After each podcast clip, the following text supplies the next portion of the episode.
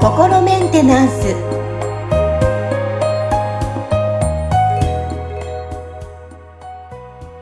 はい皆さんこんにちは。心メンテナンス。本日もアシスタント三上恵と気候ヒーラーの吉村隆二です。よ はい。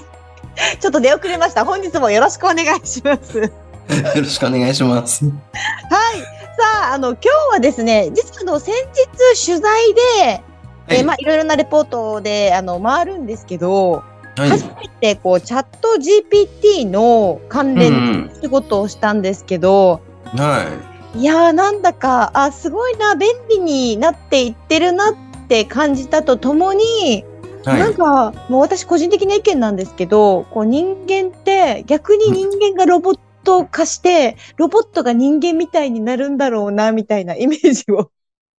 ああ、はいはいなるほどですね。持ったんですけど、うん。うん今後なんかやっぱ人間だからこそ思える気持ちとか、なんうかんね、あると思うんですけど、そういうのって今後どうなっていくんだろうってちょっと不安が私の中であったんですが、はい。吉村さんのこのお考えとかもどう思われてるのかなって聞きたいなと思って、今日はこれをテーマにちょっと伺えたらなと思います。あはい。あ、あのー面白いですね。あのー 僕の見解って話になるんでね、なんかこの実際にどうなのかっていうところは僕もその、うんまだまだね、あの、よくわかってない部分は多いんですけど、はい。はい。だ、だ、まあなんか個人的にその僕結構そういうそのなんか最先端技術とか新しいもの好きな方なんで、うんうんあの、ああいうなんか AI がね、どんどんこう新しいいろんなことできるようになってるとかっていうニュースを聞くと結構まああのね、なんかワクワクしちゃう方ではあるんですけど、ただ、まあ同時にそのね、なんかそういうこう、人間が今までやってきた仕事とかはだいぶ、その AI です、そのこと足りちゃうじゃんみたいな部分が増えてくると、うんその仕事を取られてしまった人間が今後じゃあどういうふうにね、していくのかみたいな、こういろいろな問題に発展していっちゃうというのは、まあちょっと仕方ないことかなっていうか、そういうことは起きるだろうなっていうふうには感じてるわけですよね。はい。で、ただその、まず、その、あれですよね。あの、僕がこう、ひ人間、人を見たときに、はい。この人間ってどういうものとして捉えてるかっていうところうんと、その、じゃあその AI っていうものって見たときに、その、まあ、人間も言ってみたら、この、け結構メカニズムなんですよね。その DNA っていう、そのね、あの、もう言ってみたらかなりデジタル情報みたいなものでできているわけじゃないですか。その、すべての生き物がね。で、あのーこれが、だから、その、言ってみたら、僕がまあ見る人間っていうのは、そのメカニ、そのメカニカルな部分と、それから、それとは別にその魂っていうものが合わさって人間になってるっていう見方をしてるわけですよ。で、ここは、その僕はそのね、うん、まあ現代のそのチャット GPT のような AI ねと、その人間の大きな違いとしては、その魂と結合してるかどうかっていうところがすごく大きな違いだなっていうふうに見てるんですね。シート結合。はい。うん。で、まあ、これに関しては、そのね、なんか、あの、魂の存在っていうのが、まあ、科学的に証明されてるわけでもないし、そのね、うんなんか、こう、学校の教科書でもなんか魂みたいなものは全然その語られてないから、まあ、世の中の一般常識うんとはちょっとその、はなんかこう、離れて、外れた話になっちゃうかなとは思うんで、まあちょっとそのスピリチュアルな話と思って聞いといてもらえたらとは思うんですけど、まあ僕はそのね、あの人間っていうのは、そのこの肉体とか DNA っていうの部分っていうのはそのメカニカルな、そのちょっと機械とあんまり変わらない部分、部分であって、だけど、そこにそのね、魂っていうものがこう、あの、合わさっているから、そこ、で、その、こう、本当のその人間らしさみたいなものっていうのは、ここのその魂の部分にあると思ってるんですね。うーん。で、この、そのチャット GPT を、まあ、例えば、というものがある、あるわけじゃないですか。そのコンピューターでね。はい。で、えまあ、この AI って、じゃあこの AI は、その、自発的に何かをこう、考えてするみたいなことってするだろうかって考えたら、まあ今後どうなるかわかんないですけど、今のところは、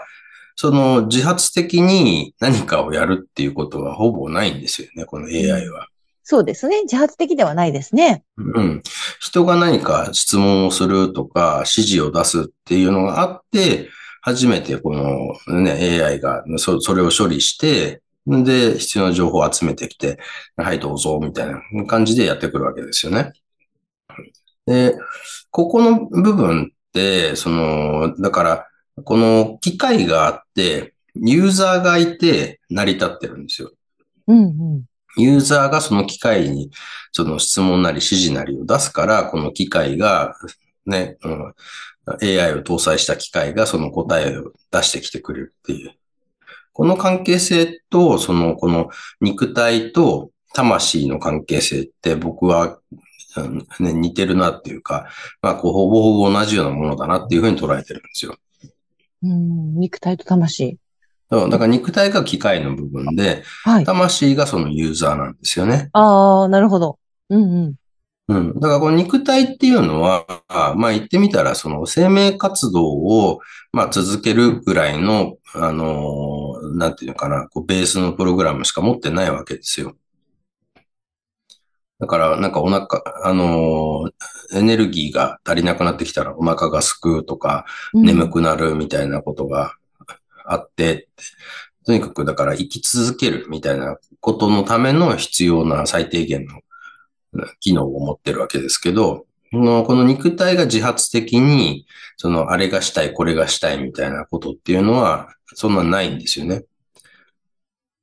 まあその、もちろんね、なんか食べたい、寝たい、それから なんか子孫残したいぐらいのものはあるわけですけど生、きるために、これを残すためにどうにかってぐらいの考え。うんそうですね。うんだからそこでね、なんか、こう、あの、歌を歌いたいみたいな話とか、ね、なんかそういう、あの、いろんな、その、ね、も、もっとなんか、あの、複雑な音楽をつ作ってみたいとか、なんかすごい、そのね、こう、絵を描いていろんな人に自分の気持ちを伝えたいとか、なんかそういうのって、その、んこう生き延びるために最低限必要なものではなくて、なくてもまあ、別に生きてられるような事柄じゃないですか。うんね、だからそれって、あのーこの魂がそれをやりたいって思ってるから多分やるんですよ、人は。だからそのチャット GPT に、あの、まあ、チャット GPT は絵描く機能とかあるのかな。まあ、あの、うん AI にですよね。AI ってなんかその文章を書いたり絵を描いたりとか、あとはなんかそういうね、音楽作ったりとか、動画の編集とかもね、結構やってくれるようになってきてますけど、それを、だからこれがやりたいからこれやってっていうふうに、うん。その AI に言う人がいるから AI はそれをやってるんですけど、じゃあその最初にこれ、これが欲しい、ななんかこれ、これ出してきてよっていう人がいないと、そのなんかそもそも、その自発的になんかね、すごい、あの、えっと、じゃあ、究極的になんかね、綺麗な女性のなんか、あの、すね、あの、画像を作るぞとかって、なんか別にチャットチャット GPT が自発的にこう考えてやったりはしないんですよね。あの、なんかね、綺麗な女性描いてとかって言うから、はいってこんなのどうすかってこう来るわけで。だから、、その何かが欲しいっていうこと、だからそのただ生き延びるってことうんだけじゃなくて、それをなんか飛び出したところでの何かが欲しいっていうのは、その魂が欲しがってるんですよね。うーん。ああ、なるほど。なんとなくもう言ってること、ああー、わかりました。確かに。うん。そうそう。だから肉体もなんか別にその肉体だけだったらただの機械なんだけど、うん魂と結合してるから、そのなんかいろんなことをやるこういう人間っていうクリエイティブな生き物になってて、で、こ、のね、なんかこう魂、だから人間って言ってみたら、その肉体っていう乗り物に乗ってる魂が人間なんですよね。うんだからその、この人間っていう乗り物に乗ってる、肉体っていう乗り物に乗ってるこの魂が、この AI を開発して、で、この魂が AI に、こういう文章を書いてとか、こういう絵を描いてって言ってるわけですよ。だから、それは結局のところや、何、誰がそれやってんのって言ったら、魂がやってるんですよね。うんなるほど。確かに今お話聞くと、この AI っていうのは本当になんかサポート、サポートしてくれるうんうんうん。あもものっていうか、ですね。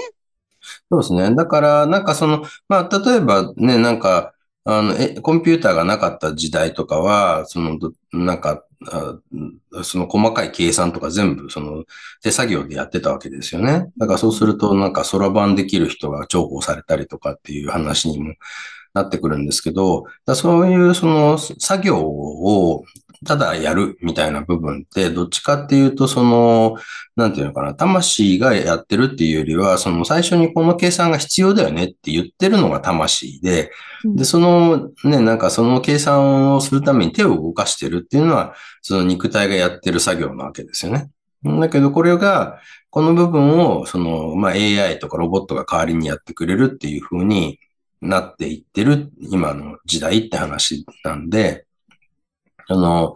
人間のその肉体の限界を、まあ、そういう超えるために、その、ロボットとか AI が、こう、開発されてそれをやってくれてるんだけど、じゃあ、大元の最初にこれをやろうって思ってるのは魂の方だから、うん。ってなると、人間がその、まあ例えば昔のそういうコンピューターとかなかった時代だったら、そのね、こう、その指令を出す人と、ただ作業をする人みたいに分かれて、で、その作業をする人は、その自分のその魂が何を望んでるかとかっていうのは一旦ちょっとなるべく静かにさせておいて、ひたすら手足を動かす、そのマシーンと化すことで効率化みたいなことをやってたんですけど、その、そっちの仕事っていうのがあんまり必要なくなってきちゃうわけですよね、これから。だって代わりに AI とかロボットがやってくれるから。ってなると、じゃあ、その人間が人間としてその生き延びて、その自分のその存在価値をちゃんと発揮して世の中でちゃんと活躍していくとか、例えばそういうこうね、そ、そこで経済のあの流れの中にちゃんと自分の身を置くことで、まあそういうちゃんと食べていける人になるとかっていうことを考えた場合、その、この AI とかロボットに指示を出す側の人になるっていうことを考えて、その、こう人生の設計を考えた方が多分うまくいきやすいというか、うん何か新しい、その今までにない新しい仕事を見つけるとかっていうこともできるんじゃないかと思うんですよね。あのなんか今今日お話聞いて、最初ちょっと不安な気持ちで聞いたんですよ。あの、うんどうなるんだろう、ちょっと怖いな、不安だなっていう話を今持って、吉村さんにちょっとお話聞いたんですけど、今感じてるのは、あ、じゃあ、ある意味、あの、今より自分のこう思った感情を活かしやすくもなってるんだなと。そうですね。ただ、うんだからその新しい世界のその新しいテクノロジーとかにその適応していくみたいなことは必要なわけですよね。だから、うん AI をどう使いこなしていくかみたいなことを勉強したりっていうような新しい手間は増えちゃうと思うんですけど、その、それをきちっとや、やりつつ、その、じゃあそういう、こう、機械にはできない何かっていうのを自分がやろうって考えて、そこを見つけて、で、それを、こう、うまくやっていくために、機械をうまく利用していこうっていう、その発想でやっていくと、多分、その、そんなに怖い世の中にはならないと思うんですけど、その、なんか自分で考えるのめんどくさいから人から言われたことをただやってる方が楽だよね、みたいなので、その、こう、指示をされて手を動かす仕事みたいなことだけを、こう、目指していくと、そういう仕事がどんどんなくなってっちゃうから、その、さあどうしようみたいなことになってしまう可能性も出てくるわけですよね。うーん。いやー、今日は多分これからもう皆さんも気になってる方結構ね、多いと 思う話題なので、まあこれは今日はね、ちょっと吉村さんのご意見をいろいろ聞かせていただいたんですけども、まあこれから皆さんもちょっと徐々にもう動いてらっしゃる方もいるだろうし、私はこれからどうしようって考えてるタイプなんですけども、はい。これをきっかけにちょっとね、あのー片隅に置いていただいて、やっぱみんながその、なんかどうやってうまくこう付き合っていくか？そうですね。っていうのをちょっと大切にしつつ、私も、えー今後の方向性考えたいと思います。はい。はい。はい、本日も吉村さんありがとうございました。ありがとうございました。